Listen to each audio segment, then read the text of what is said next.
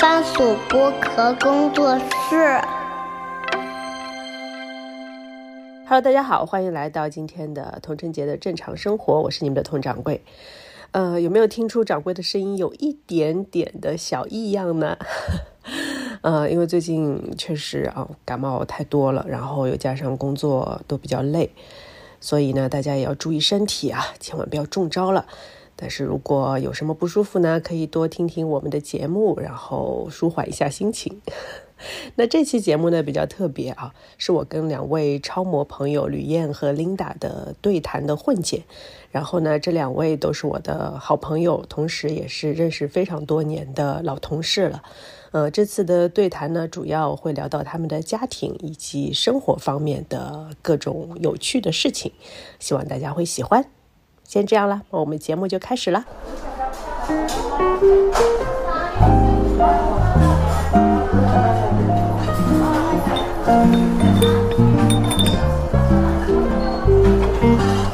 童晨节的正常生活。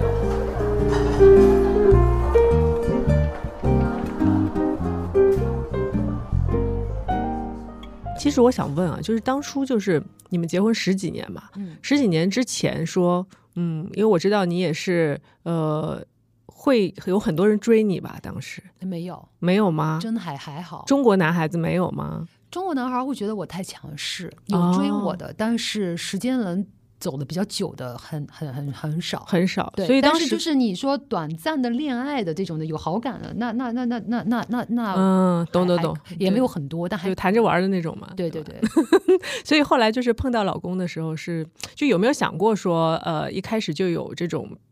啊、长期的关系的这种愿望呢？还是说就是我从来没有想到过，我有一天我的老公是一个外国人。对，呃，我我也我他是我第一个老外的男朋友，那也、嗯。也也是第一个这个老公。我我觉得就是就这个东西就真的有时候是缘分啊，很难讲，就真的就安排下来就，就就你跟他会嗯。能够合得来，因为你知道，其实两个人，你说这个从相爱比较容易的啊，对对对方有好感这件事情，吸引力嘛，吸引力其实是，我觉得在年轻的时候啊，你还是可以的。就是你碰到这种，你你你吸引你的部部分，因为每个人都是把最最好的一面呈现出来。其实你那个时候，就是我觉得年纪比较轻的时候，你还是比较容易对一些比较优秀的人会产生一些好感。嗯但是这个好感。它只是一个开头，嗯那，至于怎么延续下去，怎么发展下去，最后还能在一起，那就这个就太难了。对，是对这个也是我的疑问啊，因为其实我觉得，呃，哪怕就是咱们同一种语言谈恋爱。或者说，我们要比较深入的去发展关系，它本身沟通上就会有一些问题产生了。对，更何况就是可能是两种语言，然后两个不同的生长环境来成长起来的这样子的两个人，你觉得是什么让你们可以最终的走到一起？我觉得这个东西就是，呃，语言这个东西倒是说，呃，但当然重要啊，但它我觉得最后人跟人之间，最后人不人在一起啊？我们中国有句老话叫三观，嗯啊，三观合不合，这个很重要。呃，这个怎么说呢？就比如说我跟他语言上面其实也没有那么同啊，就我法语非常差。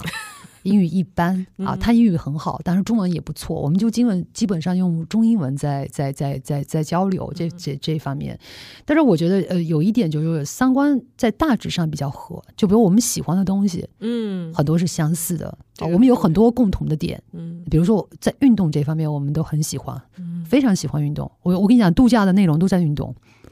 早上起来 water ski，下午是打网球，干嘛？就是就是他玩的那一些东西，他的滑雪、游泳这些所有的，就是他玩的东西，我都很喜欢玩。哦，我们在运动这方面能走到一块儿去，兴趣爱好是兴趣爱好是一样的。嗯看电影喜欢嗯啊，所以就是在电影这方面，呃，你会发现说。啊，也很多我们喜欢共同的导演啊，嗯喜欢共同的电影这块、音乐这块，对吧？旅游这一块，我觉得还是有一些，就是说，呃，在在在在这方面有一些共同的话题嗯啊，然后有喜欢共同的东这这这个这个很重要，包括说你对生活的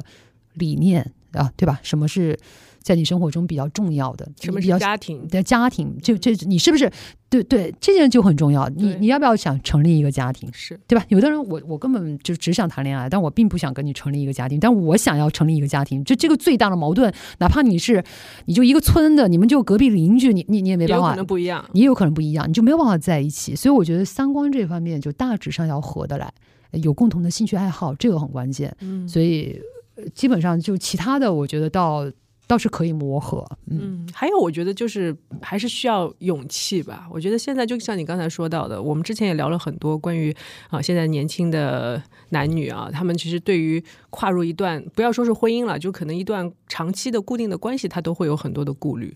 对，我觉得就这个我也跟不少年轻人，包括包括说我也采访过他们。嗯呃，但我觉得现在的人，我觉得比较，就我觉得一个人吧，你可以自我一点，但你不能太自私。嗯哦，我觉得这个这个是年轻人可能要注意的一点，就是你你你你不能太自私。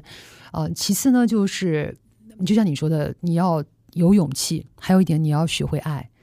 啊，因为我觉得这件爱这个事情，它真的就不是大家嘴巴说的荷尔蒙，哎，我喜欢你，你你喜欢我，对上眼就好掉了。我说过了，刚才就是一个家庭的成立，一个婚姻的最后能够能够在一起，这个婚婚姻也分很短暂的跟跟长期的，对吧？你你在一起一年、两年、十年、二十年、三十年，那真的是不一样的。嗯呃走的路还很长，我们也只走了其中的这一段，但是就这么一段，嗯，这十三年吧，差不多我们，很久了，一零年在一起，现在马上就要第十三呃十三年十三年了，就这十三年我们走在一起，我就觉得说要付出很多，双方都要付出出很很多嗯啊、这件事情不是说真的就是。完全你还是要做自己的那种感觉，但是你说你完你在一段婚姻当中，你又不能够完全失失去自我，嗯，对吧？这这这里面看过去是有点是矛盾的一个地方，但它其实也不矛盾。哎，其实从某种程度上来说，比如说跟法国人在一起，是不是相对来说，呃，要更容易的来保留自我？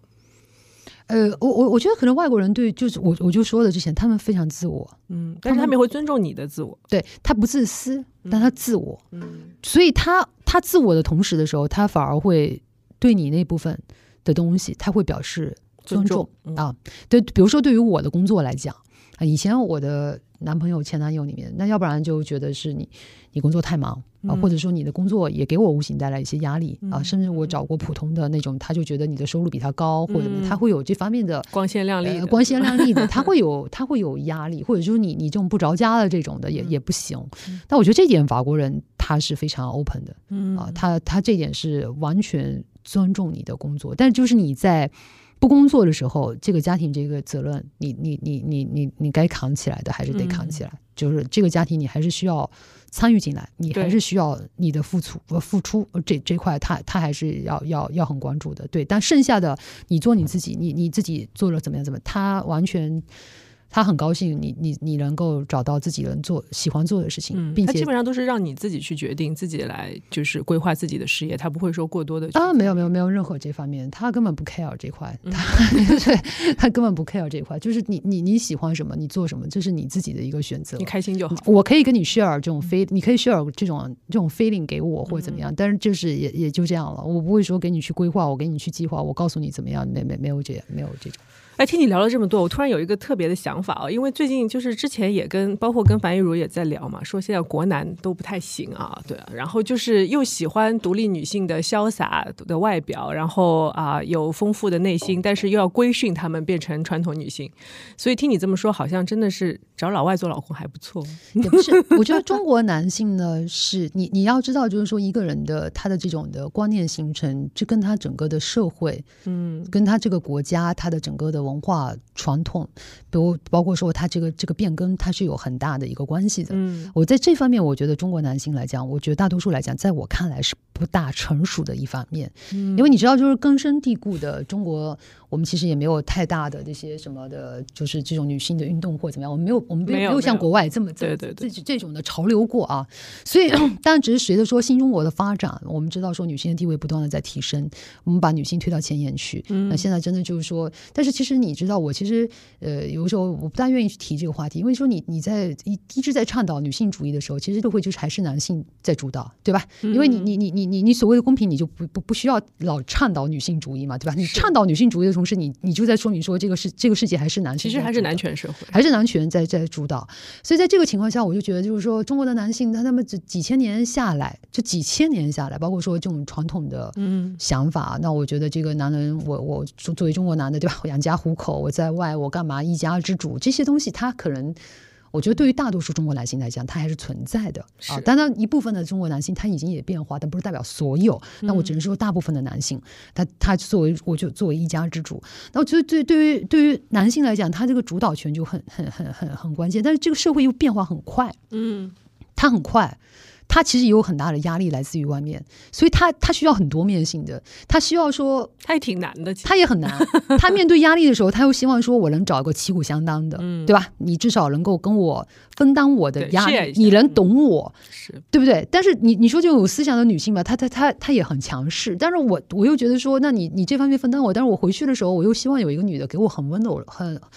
很很怎么讲，就是小女人照顾啊，照顾啊，呵护，这个家庭你还是要顾好啊，是的，是的，你你还得把这个小家顾好，孩子顾好，爸妈顾好，对吧？你还得把我的情绪给顾好其实是不可能的。那我觉得这个事情就是有矛盾点，所以就是说，这个这个就中国男性，就你你如果如果如果你一直想到这方面的话，可能就是不大成熟的一个体现。我我只能是说，你要一样东西，嗯。你可能就会失去一样东西，但所以这个东西里面，它有好的，也也也有你你能你能接受的，也有你你不大能接受的。就是这这里面就讲到包容，包包包容度。你你看那些一般来说做做女性做女强人的那种的，他一般来说那个男男男的来讲的话，他就会包容性会更大一点点，嗯，对吧？他得欣赏，而且甚至他可能。嗯，不会有那么强的一个事业心，因为两个人如果都很忙的话，你就半年见次面，三个月见次面，哪怕一个月见次面的话，你这个家庭都很难维系下去。对，我觉得是还是一个平衡的问题吧。就是，而且男生的话也是，其实被社会强加于许多的责任，然后地位，就说你一定要比女生强啊，或者你一定要，比如我觉得现在这个这点倒还好，只是说，我觉得这点倒还好，只是说，我觉得对于男性跟女性来讲，大家都要比较成熟。我觉得现在就是说，对于认知来讲，你要比较成熟。比如说，一个女性也好，对吧？你你接受一个男性的时候。你要知道，说你要的是什么样的一个男性更适合你，对吧？如果这个这个男的，如果他在家里面带孩子带的很好，他做饭很好吃，你为什么逼他出去 做对不对？你为什么要逼他出去做老板这件事情，对不对？那如果说你要了一个那么强势的一个一个一个一个男性，你觉得有附属感，那你觉得你可以跟他一起并驾齐驱？那我觉得就是说，那你就要接受这个男性，他可能就不像一个普通的那些男生男性在家里面，可能二十四小时，或者是说会会会呵护到你的需求，嗯啊，会关。关注到家里的每个细节，那就我觉得这个东西就是就是你的一个选择，嗯，哦，你你适合哪一种，你更适合哪一种，你更需要哪一种，这这点我觉得就是说，你你在社会上的时候，你对自己要有个认知，对，就就所以说，你就刚才你那句话，你在说，好像在说中国男生就是又希望说找到一个女生，呃，她既既外面又又很强势，呃，又又又比如说八面玲珑的，在家里面有很小女人，但是你要反过来想想看，女人是不是也这个样子？你又要一个男性。就跟韩剧一样的欧巴一样的二十四小时，就好像围绕着你一样的，但你又你又很希望他能够赚钱养家，就是 就这个这这这个也是也你你你你你你的要求不能是双面的，你懂我的意思吗？所以就这里面我觉得没有没有哪一个更好，没有一个哪一个更弱，在于说就是你的需求是什么。如果你是一个很强势的女性，你可能你你你适合什么样的一个男性？嗯，对吧？这个你得先想清楚，你你自己想清楚了，你再去。谈一段谈一段恋爱，组成一个家庭，这个是比较成熟的做法。那矛盾不是经常就是发生在想不清楚吗？所以就说成年人的世界就没有让你想不清楚。对，就是很矛盾的点是在于说，有的时候就是你喜欢上的人，可能跟你真正需要的那个人、合适的那个人又不是同一个人。所以我觉得婚姻是比较成熟的阶段。你那个阶段就是你可以在恋爱的时候。多谈几个恋爱挺好的，你就会找到最后适合你自己的是哪一个。对 对，我觉得谈恋爱就像你说谈恋爱的时候，我 就接触接触，就像面试一样。对对对对对对对，我觉得我觉得多谈几个恋爱没有什么坏处。就是你你你你你可能有的人可能就很幸运就找到了，有的人可能是真的是需要。就要谈谈恋爱，就是你你不同的经历完以后，你最后知道你自己需要的是什么啊，最适合你的是什么？我觉得这个很关键。是，然后特别是今天听到我们这期节目的朋友们，我觉得就是呃，琳达给我们的建议，多谈谈恋爱。同时，我觉得在他身上，就是我觉得看到更。多的一点就是说，我们要放开视野，不一定就是我们就是在国内啊，然后可以可以对把触角伸到国外去啊。我们现在很多的走向走向世界比较好。是现在的女性也是非常的 international，然后就是观点和观念其实跟国际接轨的也蛮快蛮紧的，对，所以我们可以可以有多方面的尝试啊。然后我们的啊，现在我觉得 Linda 就是你还是相对来说是在一个婚姻还是比较 balance 的一个状态吧。我觉得这个以前我老老爱用平衡这个词，嗯。我我觉得其实就是就是到到我这个时候，我自己觉得不是平衡，是选择，嗯。它是一个选择题，嗯。啊，就是你你选择要什么样的一个生活，真的是这个样子。所以我我觉得我到今天，我不能说很什么这 balance 很好或怎么样，就是我我选择要这样的一个生活，嗯。然后我为了这个生活，为了这个我要的这个方向，我一直是在，直到现在我还在不懈努力，嗯啊。嗯，我完全同意。你知道我之前之前参加关于婚姻的节目也好啊，包括后期因为做播客也好，然后跟很多的所谓的专家也聊了很多，就是他们。就给我的一个点，就是跟你刚刚说的是非常接近的，就是无非就是你在婚姻当中，你要去呃心甘情愿的为这段婚姻去付出，然后你的付出，然后你又可以得到对方的回应，这个其实是双方的一个共同努力的一个结果。这绝对是双方他共同努力，一方都不行。是他不是说就是呃，你你比如说你的愿景是这样的，然后对方跟你不一样，然后就会就会产生很多很多的矛盾，包括双方之间的沟通还有分工也是非常重要的。对，因为家庭其实也就跟一个公司一样的，它是需要分工的，嗯去合作的啊，这件事情，对对。对对，就是嫁给中国男人和嫁给外国男人的区别。那我哪里知道？我又没嫁过一个中国男人，我嫁过，我不知道耶。我嫁就是、呃，因为呃，我觉得就是据我的观察啊，就是好像你们的老公都会帮忙带小孩，嗯，会，会吗？我觉得是这样，因为呃，他们对家庭的观念可能更重要，他们觉得孩子不是只是母亲的工作，他应该是两个人互相的。嗯，他而且他对孩子的耐心比我还好，还要是吗细心，真的真的是真的，我很佩服的。嗯是吗？所以，因为其实我也是经历了你整个就是谈恋爱、结、结婚，然后生宝宝的这个过程。然后我记得就是你在怀孕的时候 f r e d 可能还有还有一点迷茫。是是这样的，他当时迷茫是觉得那个时候他还没有准备好要孩子，他觉得，呃，他认为他没有做好当爸爸的准备。那我比可能比较大女人一点，我觉得那管你好不好，我好了就行了。就他会觉得，哎，他那个时候是会觉得，嗯，我有点不尊重他。哦，真的？对他会觉得为什么我没有考虑到他的感受？但生孩子不是两个人一起？没有这个这个不是这样的，就是比如说他可能还觉得没有做好准备当一个爸爸，但是不，他说我他没有准备好当爸爸，不代表他不爱我，也不代表不想要孩子，只是说在那个阶段，嗯，可能这一点上我是呃强势了一些，那呃，但是孩子出生的时候，我觉得他还是。呃，付出了很大的努力，嗯，就是照顾小孩儿，而且对小孩的那个细心细致，就是那个耐心，真的，我觉得包括对我的支持。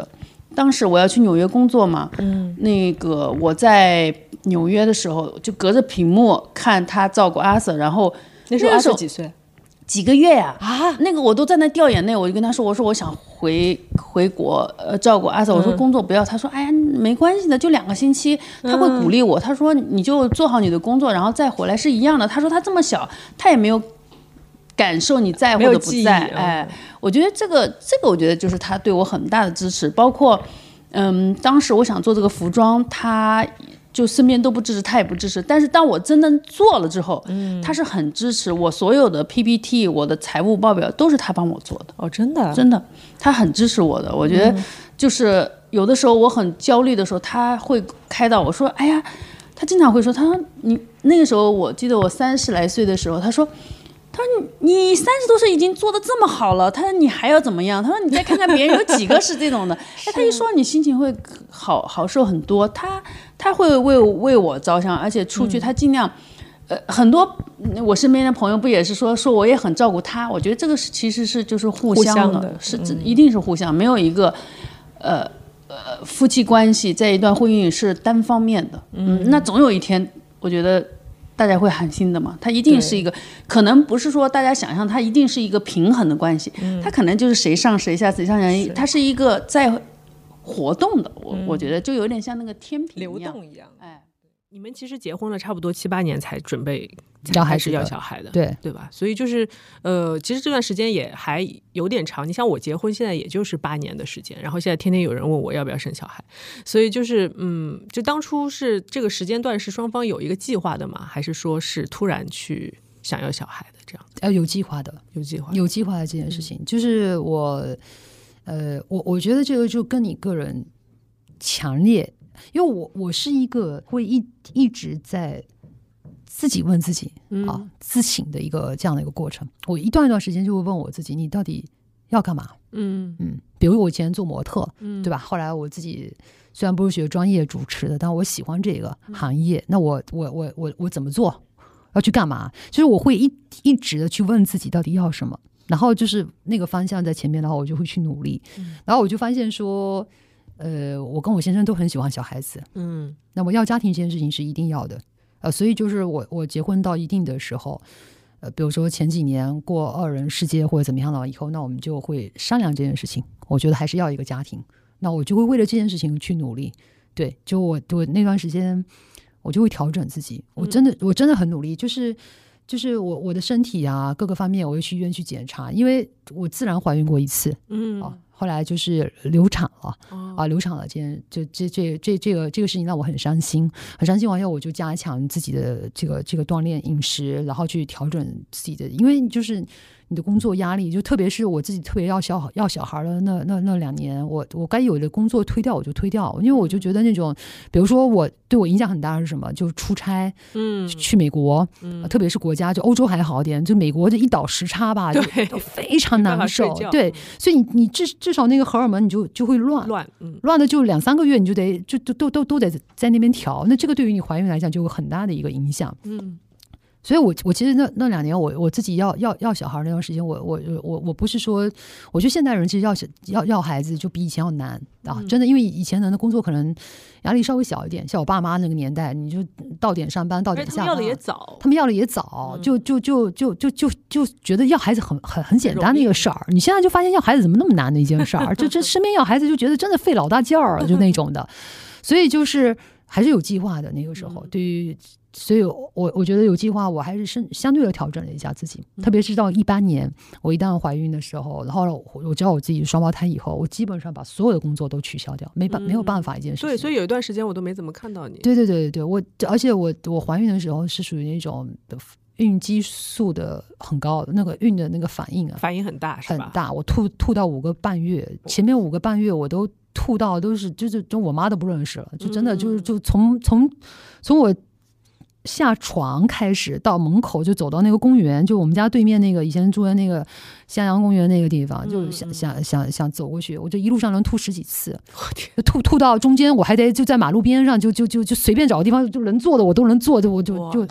就那那时候很瘦吧？很很前期很瘦，到后面的时候没办法，你就得吃。我其实胖了五六十斤了，然后怀了双胞胎，所以我我我觉得就是说这件事情就是就是我觉得在我看来的话，我。我我觉得我我还是有这这件事情算是我的计划内的事情，算是我有计划的，我有去努力的啊，很努力的往这方面去去去去要小孩子过，对，嗯，所以就是整个的反孕期反应那么大，包括后后，其实生双胞胎也是一件非常就对女生来说是压力很大的事情，冒险的一个事儿。为你看我我老住院吧，那个时候要还好，我最后两个月我是基本上坐着睡的，没法躺下来，因为我我我小孩很大。对你上次跟我说，一一个要八九斤，没有八九斤，真的太大了。那个那个单胎都已经很大，但 就但是我我我我真的很大，因为我一个是六斤二两三，一个是六斤八两九，所以我加了两个加起来十三斤。呃，所以到后面的时候，医生都非常担心我。他已经不担心小孩儿了，他看着小孩每周都检查正常。他最后担心我的是，他怕我大出血，他觉得我的那个腹腔的压力太大了，嗯嗯，肚子太大，我那么瘦，嗯，所以他他很担心我。他我我是提提早的剖，提早剖的，提早提早剖的，对，就是他还是保保保保证我的安全。所以我就说我我我想表达就是说，其实就是说你你你你在生小孩的时候，我其实呃只能说就是我自己我自己很明确的知道我我要一个家庭，我想要当。当妈妈，嗯然后我的老公也非常喜欢小孩子，所以在这一点上面我们俩是有共识的。嗯那我我是很努力的嗯去做的这件事情啊，比嗯就是该吃中药中药，该调理调理，该锻炼锻炼，该该检查检查，就是所有的都都这么来，但也放松，也尽量的告诉自己，你你要心情放松。所以我从一下，当然我也调了很长一段时间，我从二零一五年开始我。我第一胎孩子，当时调了，就是、哦，我没有一三年我的小孩儿第一个是流产，然后我休息了调整两年。我从一五年开始想要小朋友，你看我从二零一五年、一六年、一七年到一八年我才怀孕，嗯所以我这中间里面，我也不是说马上又怎么样，但是我就是也是想顺其自然，嗯要调整自己。但是我你看就就就这么顺其自然，我也调了要调调了三年多呢，三五年三年多呢，嗯对啊。对，那那个那个时候就是有没有说压力特别大的时候，说哎呦，是不是有可能就是没有办法怀上，或有者说身体我有，一段，我特别到了一六年到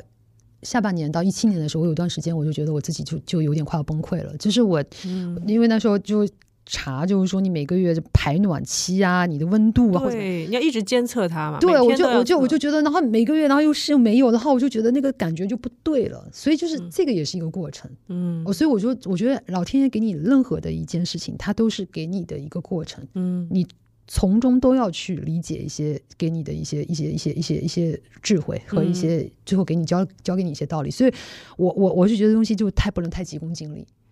啊，你你非常非常想要的时候，你越想要，可能他越没你你你，失去了理智了，你失去理智了，所以就是那个时候你反而就就因为你的压力大，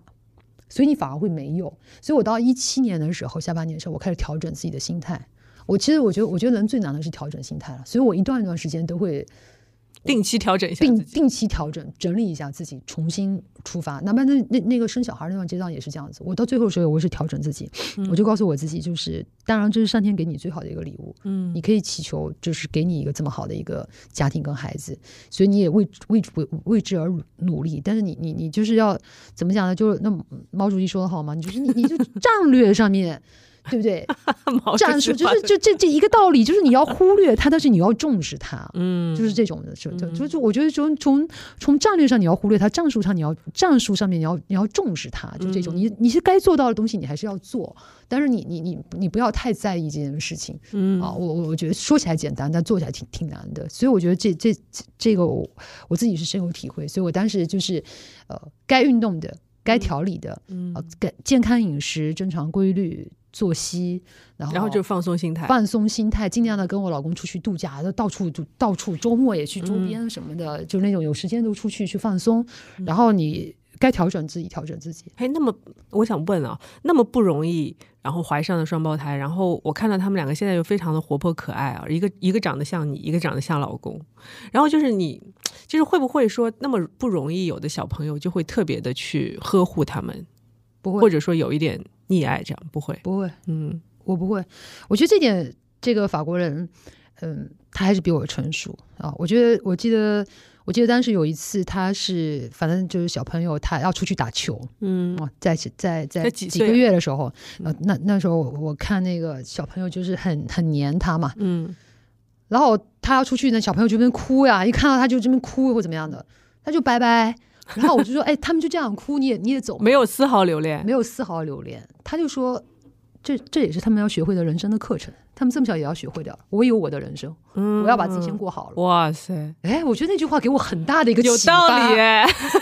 自那以后，我出门我就没有任何的愧疚，你知道我的意思 吗？没有任何留恋了。对，我觉得就是说，我觉得有道理。我觉得就是你不能因为说有一个小孩子，然后你所有的重心都是孩子，就是说离开孩子你都有那种焦虑，那事实上是你自己的焦虑，嗯你不要把它放到这个点上面来。嗯我觉得你还是小朋友会，习惯的嘛，他一定会习惯，嗯就他一定要就就好像我们我们从他出生开始，我们就不不不在一个房间睡一样的，很多妈妈都舍不得。嗯我，觉得我这刚生出来，我得放在我旁边，得看着他，看着他，就这种，我们就一出生第一第一天就是直接就是他们自己在婴儿房睡觉，嗯他们就会习惯很多东西，就是一个你你说的很好，就是一个习惯。嗯。啊。最后的时候，就所以所以我我我觉得就就是我我觉得就是父母亲就是所以所以我说这里面为什么说是一个选择题，就是但但它其实是真的很复杂，挺难的。就是你你在维系一个家庭的时候，你要付出，嗯。可是你也不能说是完全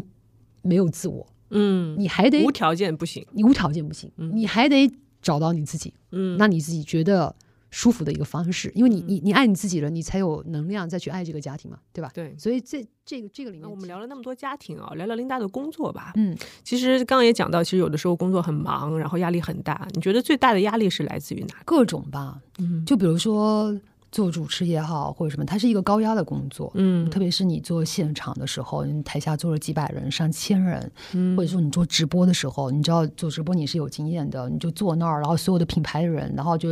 所有的那些灯光、摄像 工作人员就在盯着你，盯着你，然后开始倒计时，然后就所有人他们自己。紧紧张啊，他们自己都紧张，啊看了手机，但所以，但是你你是感受得到的，因为那个紧张的氛围，他就把就会反射到你的身上去，然后就觉得说，啊，琳达你可以的，你可以做得到的，然后就是非常信任信任你，就是就是说那么多，但是就你你无形中就会有很大的压力，因为直播过程中就是会有发生很多的一些的事情，嗯啊，那而且我最高频率的时候，我当然记得我那个化妆师跟我说，他说姐，你知道吗？你十月份这一个月，你大概只。主持加直播，你做了二十一场，嗯，所有都是大牌，然后二十一场相当于什么概念？就就我几乎每天开工，对，而我其中一天呢，我就在飞机上面，呃，就就有那几天空出来，我大概就在飞机上面就去，还要垒，还要自己看，对对对对对，但是就是你觉得我无时无刻都在背东西。我都在看东西，而且要看很多的东西，所以我自己就会觉得说，有时候喘不过气来，压力很大这样子。而且就是我对自己的要求又很高，我要从头到尾我都要把控一切，然后我不能出岔子。嗯，我有段时间就是我我哪怕我出了一点点的问题，我回去都会难受很久，难受很久，自责很久，因为我觉得所有人都在工作，可能最后呈现在于你。那么如果你这个东西犯了一点小错误，但是。但所有人都会失落嘛，对不对？我就怕别人失望，有有段时间就给自己加了很多无形的压力在这里面。对，嗯，那就是我觉得还有一点，就是我觉得很怵的事儿，因为我也做过主持人嘛。然后就是可能跟明星艺人的一些对话，嗯，因为现在艺人就是可能他们的禁忌也会比较多啊，嗯，然后特别是上直播的时候，可能很多的问题、很多的回答，甚至于都是规定好的。对，那在这个时候，你会不会觉得就是在你这边会压力很大？这点我还好，说错话什么的，这点我还好。我基本上对每一个明星，我是下了很多功夫的。嗯，其实越越是那些顶流的明星，有时候他经纪人就是他们第一轮对稿子就他们不来嘛，一般都他们自宣传啊，下面的先过来先看一下你到底行不行。嗯，那我就跟他去交流。我跟他说：“那你请他过来，你不能让他什么话都不说吧？对啊，你不能让他就说这这这两句话吧？他他就说那那他能说什么呢？他这个东西他又不是很很很这方面的专家，他也不会，他也不会，那你该怎么办呢？所以我一般来讲，我我自己的经验就是，我我其实这方面我还是蛮下功夫的。嗯，我对我采访的明星，我会看他们很多东西，啊，他们的影视的作品啊，嗯，呃，这些歌曲啊，嗯啊，包括说他们自己平时的个人的。爱好啊，等等啊，我都会了解的很清楚。嗯，所以有时候其实你你下手不一定要从这方面下手。嗯，所以我我觉得这方面我自己的经验就基本上，我觉得你你你聊他们感兴趣的话题，但你得真懂。对，就你得真的懂，你别装懂就不行，不能装懂。嗯，就你你，因为我觉得我觉得任何一个人，哪怕他是在再大牌的明星，他其实也希望有个人能够懂他。至少你你你你不能说说像知己一样好朋友，因为我们毕竟不是朋友，对吧？但是你是懂他的，嗯，这个很关键。所以我有时候会看他们自己个人的博客，嗯，哦，这些他们自己写的东西，嗯，因为你知道他的所见所闻所感，他发的东西，他看的东西，他喜欢的东西，都能代表他自己的一些情绪，跟他个人喜好的什么东西。嗯，这这这方面我我其实还蛮蛮蛮。蛮喜欢，就提前会做很多功课。我提前会做很多功课，所以我对一个明星他要来的时候，其实我对他比较了解的。嗯，所以他们他们有时候聊聊下来以后，就是好几次吧，就是好多那些下面的。经纪人也怕，那些什么品牌也怕，他不说话，他每次都不说话，他 急得半死。最后到我这边，他说：“姐，这这这这行啊，就怎么怎么，就我们我们都说的很愉快，都聊开了。最后，嗯嗯，就你还是得聊他聊他喜欢的东西，嗯，你懂他，但这个东西你也得懂，嗯嗯嗯，啊，因为你们两个之间都懂。就比如说聊足球。”那我喜欢体育，我真的喜欢体育。对，我看世界杯，你发了好多关于……我不单单是足球啦，就是我小时候就是一个锁定中央五套的一个人，就我我对所有的体育项目，所有的体育项目，我其实都很，我没有很少不喜欢的。嗯，除了水球那些，实在是的，这冰壶那种，我就不大喜欢。有有几样不大喜欢。那现在的流量明星，他们喜欢体育吗？很多喜欢，还是有很多喜欢，很多喜欢。就比如说我我我真的会喜欢的，所以而且我对这个东西，我是这么多年我都。有有有，因为就一代一代的明星什么的，我我其实是有情怀的，他们也有情怀，他们也有他们自己喜欢的，因为你每个人成长期间都有他们喜欢的人。嗯这个里面，所以我我我我真的觉得，作为一个主持人，最大的兴趣爱好，你说这点跟明星有关系吗？你说过去好像没什么关系，但最后也有点关系。就是我觉得还是要提升你自己嗯，在各方面的这个你的知识知识面，知识面嗯啊，对，就比如说今天我不是采访明星，我今天可能采访一个导演，嗯，那我采访明星跟采访导演是两件事情了。当然，对吧？两个层面的事情，我可能聊我采访一个艺术家，嗯对吧？这也是我经常碰到的。呃采访一个学者，这也是见到的。所以你你跟他每个人聊的东西是不一样的。嗯那我觉得，我觉得你你不可能是每个方面的专家，专家，但但但是我觉得你的你的知识面得够，嗯，你你你的至少都要懂一点。都要懂一点，都要真真的是能够聊得开。我觉得这点是对我自己的，这个也是我要是说要激我自己，但是这方面我激我自己，因为我我我觉我我我我总是会给我自己，会给不断的给自己一些挑战，我觉得不够。我觉得我就因为越聊天，你跟越多人聊，你就发现说你的知识储备是不够的，嗯，那那然后你这方面你就去弥补你自己。嗯。啊，所以你说说闲暇时间我干嘛？我其实还真不是说在边装什么文艺文艺青年什么之类的。我我其实大部分时间是在健身跟看看书，对，这这这方面，因为我觉得这个是学习是这这人是一辈子可能是真的是最最开心的一件事情，嗯，是真的是能够激励你的一件事情，你就觉得你的人生没有在在浪费，嗯。啊，这种，所以我一段段时间我会调整自己，我看到最近看多少书了。嗯到底到底有没有什么什么有有？但我我这人也也也就一阵，我就特别迷。有前段时间我特别迷黑塞，然后就把黑塞所所有的书我都看了，看了一遍，痛哭流涕，在那自己 自己感动自己，自己还是。但是我觉得这些东西是我是我跟作者之间的一个共鸣，呃我觉得很很棒这种感受。我也没必要说要跟要跟别人去分享，但就但我举个例子，就是说这会会会会会有这样的一个感受。嗯，我我觉得很很棒这种感觉。我觉得到我这个年纪，我还能够去去去去有有所感动，去触动我，我我觉得还是很棒的一件事情。嗯，我觉得阅读是一个很好的自己跟自己对话的一个时间吧，其实就其实非常个人的一个事就情。就就像我那天那段时间我，我前前段时间我我在主持一个一个活动，大家讲的也是建筑的方面事情方面的事情。嗯，是卷宗的那个活动，卷宗那个活动，后来我就说那句话，其实那句话就是罗曼·罗兰说那句话，就是每个人读书不是为了读书而读书，到最后你是读你自己，是在书中去找你自己。啊、去去修炼你自己，就我觉得这句话说的特别的到位，说的特别的好。其实你你最后在看看东西的时候，你其实你你你你就看一个人生，看看你自己啊。所以我觉得这方面，所以所以就是你你你看的多了以后，其实有时候你你看那些明星或者怎么样的话，你跟他去聊天，你反而是能够放开去，你没有给自己那些局限的东西。我有时候真的不看稿子的。我跟他们聊天，我虽然说大大部分的东西我我该该其实很简单，不不难，品牌那些东西，嗯，我我知道跟他们说什么，但是事实上我我不知道为什么，就是我我我我我觉得他们能能懂。其实，在彩排或者上场之前，或者你几句话，我觉得你说到点的时候，他他他能知道说你懂他，嗯，他知道说你是懂他的，他就愿意开那个嘴，就他愿意敞开心敞扉，开心扉，他就愿意跟你多聊几句，他就愿意说，他就会放开去说了。这个这这个是我的经验，他就是就是你你这个东西也也也也也没有什么特别的一个规律，也没有特别的一个方法，就是一个你能不能触动到你，然后你愿意跟这人多说话，嗯，就就这么简单一件事儿。是对，嗯，所以就是我发现很多的品牌活动，可能在你这边就会变得异常的轻松。对，就是你看过去好像。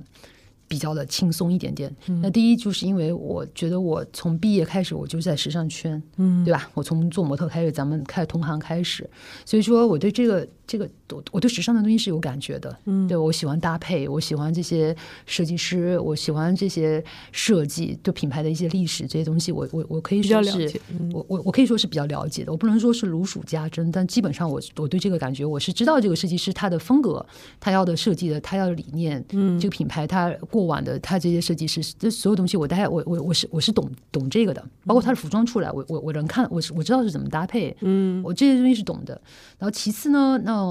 对于他们所挑选的明星，那我觉得这个这个这方面功夫你是要下功夫的，嗯，对吧？你就是明星演的什么作品，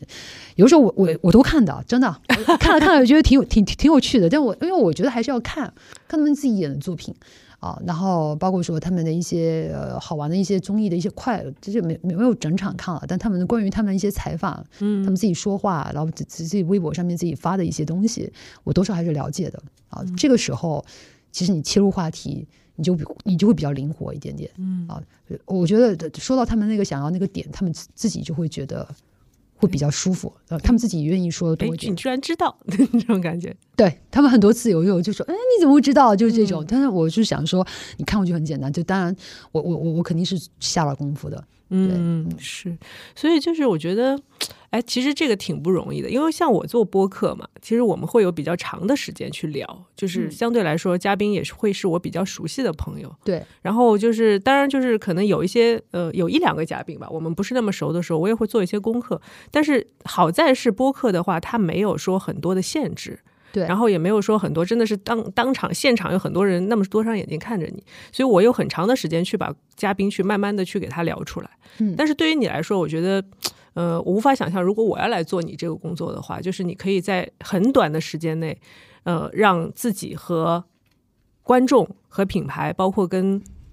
代言人也好、大使也好，他们那些明星去产生一个迅速的连接，这是不是就是也是会有需要一些技巧在里面？习惯，习惯是吧？对，就是习惯。就我觉得每个人做久了，你自然而然你都会摸出那个道来。就如果有一天你把把你放到我的位置，那你做多掉了，你自己也会有这个感觉，你就会摸索出来那个感觉。嗯，因为品牌这件事情，我我就像你说的，我得计算时间，嗯对吧？你就比如一场一个小时，那明星可能上场三十分钟到四十分钟，嗯，那这四十分钟里面哪一些部分是他必须要说的，跟品牌有关系的东西，哪一些是呃，我我觉得粉丝们想听到的，嗯，那在最短的时间里面，怎么样才能把这个话题一下子就是。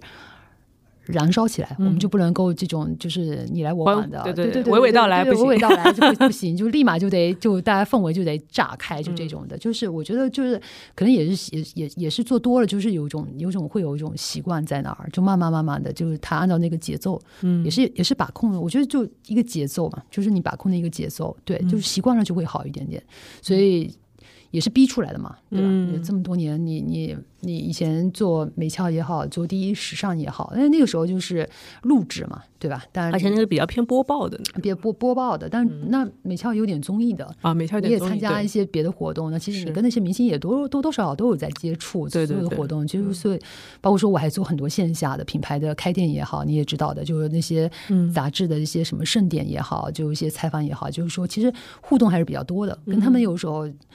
一两次见面熟了，可能就会更更更更容易一些。对，就是一个圈子也非常重要，你就觉得就哎还还蛮容易的，就哎又见面了，但是你还懂我，哎挺好的，我们就可以聊的就更下次就能更放开更熟一点更熟一点。就是我觉得他可能就是一种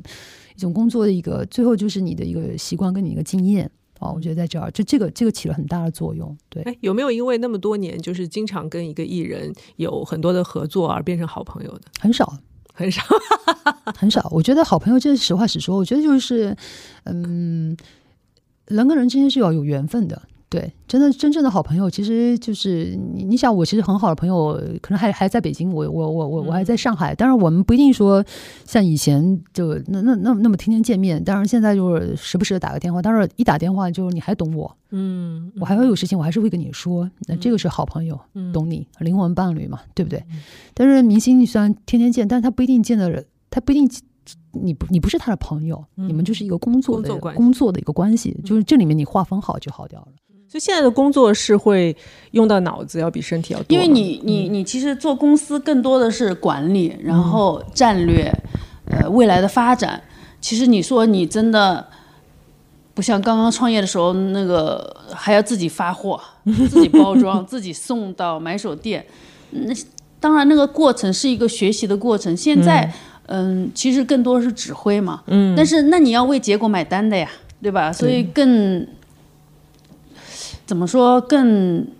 比之前要更难一些。嗯，就承担更多的责任了。对，而且之前我们那个时候做模特的时候，一人吃饱全家不愁。现在你一两百号人跟着你了，你你哪能乱来呀？哦，现在已经有一两百号人。，对，嗯那一开始刚开始做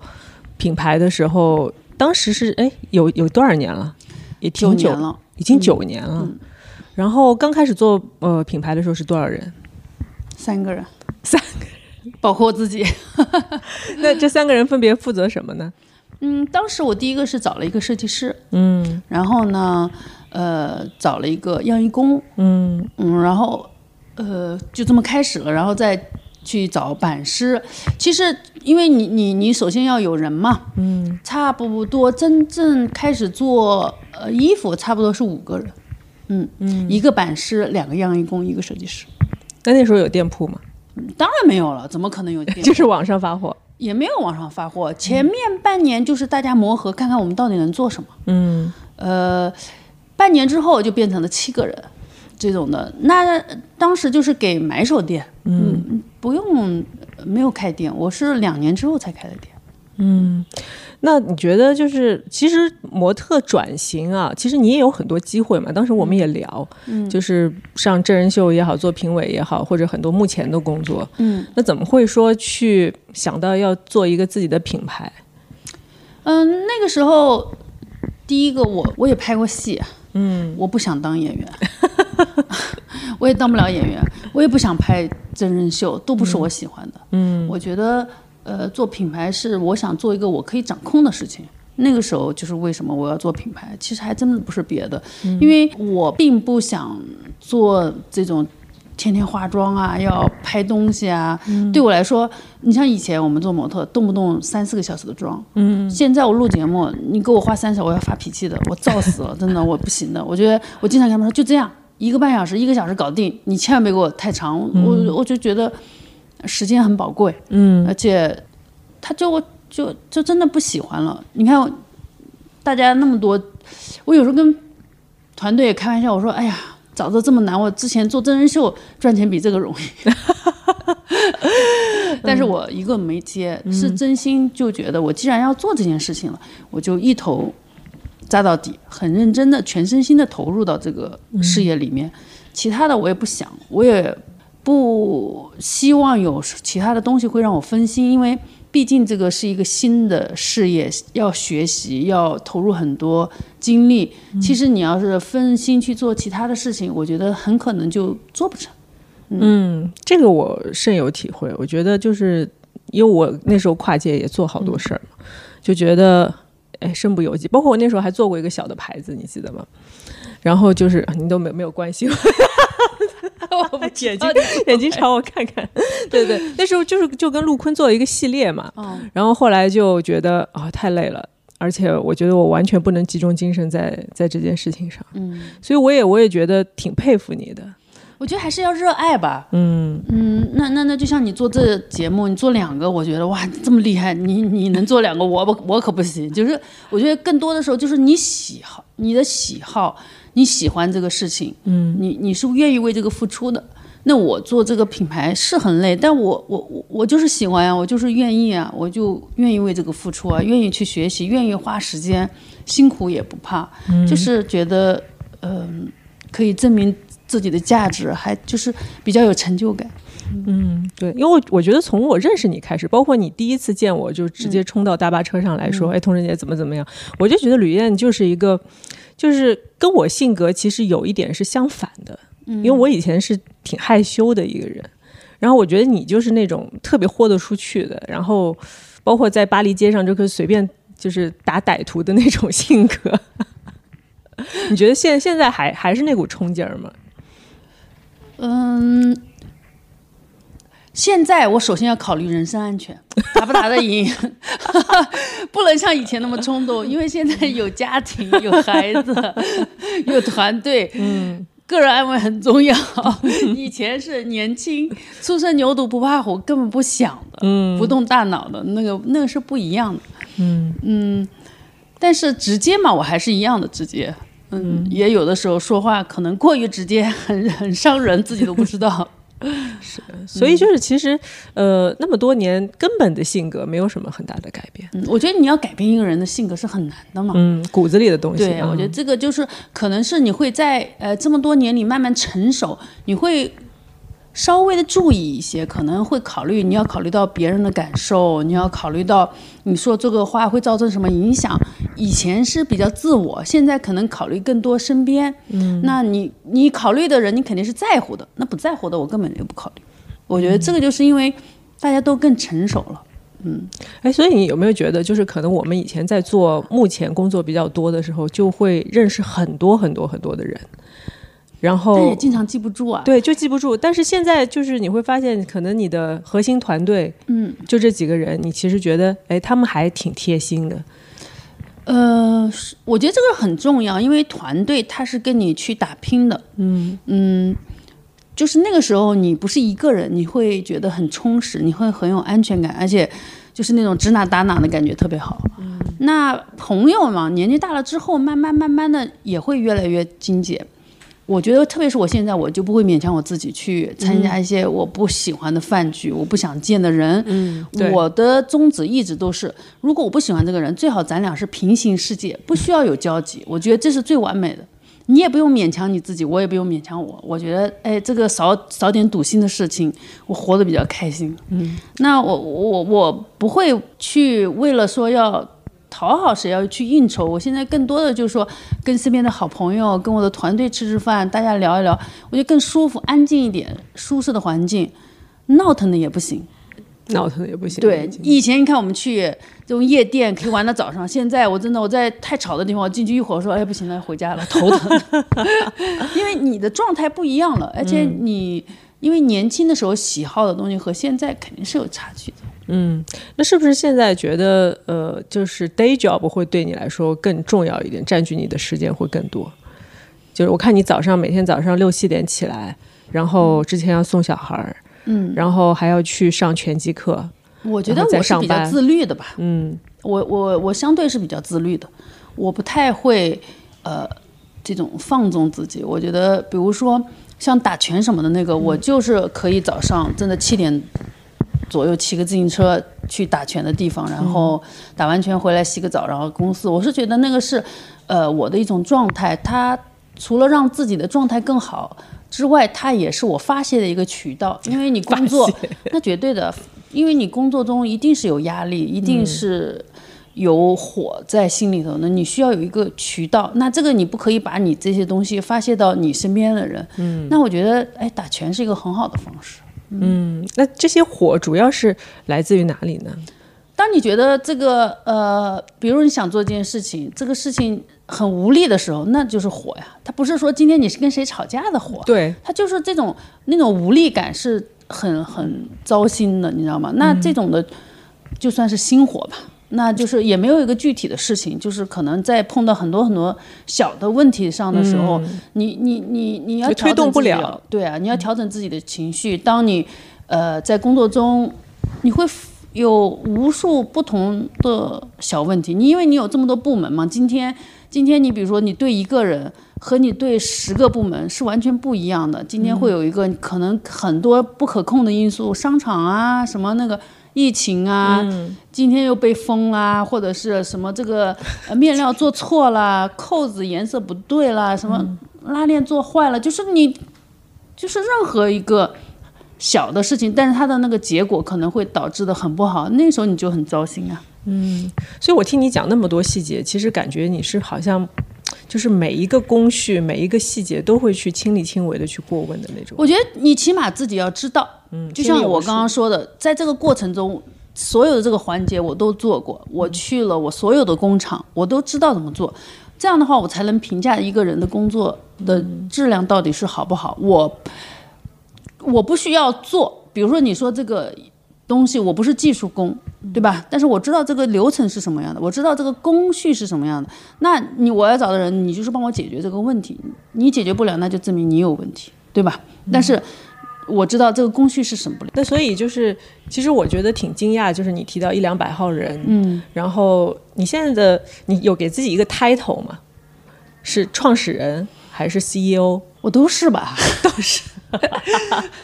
我我是 Commo 的主理人、创始人，我也是公司的 CEO，嗯，那创意总监。创意总监，对，然然后 title 越多，其实你要负的责任就越大嘛。你主要是这个，就算你没有 title，你是这个创始人，你就你你这么一大嗯团队，你肯定是都要照顾的呀，这个责任就很大，人越多，你的责任越大。是因为有的创始人可能会说，哎，我找一个职业经理人，或者我找一个 CEO，、我雇一个，让他们来管，然后我就漂漂亮亮。但是任何一个创始人几乎都是，除非今天这个只是投钱的人，嗯，呃，他可以找一个，但做不做成不知道。我觉得是这样的，就是今天我做到现在，嗯，你说我能不能请一个 CEO？嗯，我可以请一个 CEO，但他能做成什么样我不知道。嗯，那这个对于我来说，我是一个这这个品牌，它是我的孩子，你怎么能轻易把一个孩子让别人来帮你养啊？对吧？你在没有绝对的呃知道，我觉得这个孩子肯定要长得成年了，我才会放手吧。成年十八岁。对，我觉得就是那种，起码他有认知了，对吧？你而且在这个做的过程中，呃，很多人到今天还会有人问我，他说啊，你还用去上班？你对吧？你知道，就大家的想法里头觉得我好像就是挂了一个名儿，到今天还会。那真的是在我身边的人就知道，根本不是这么回事儿。是必须得自己亲力亲为，就很拼很努力，你才能做到这个。他他成功不是。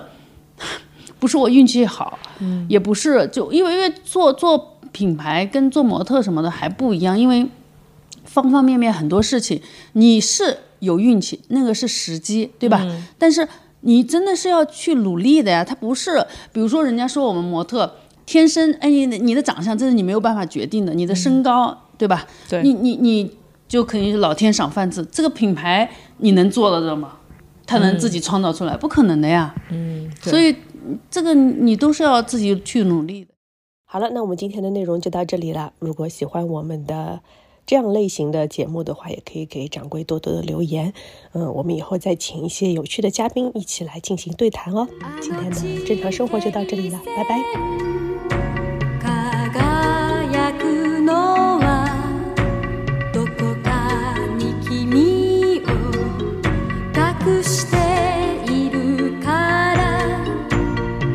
さ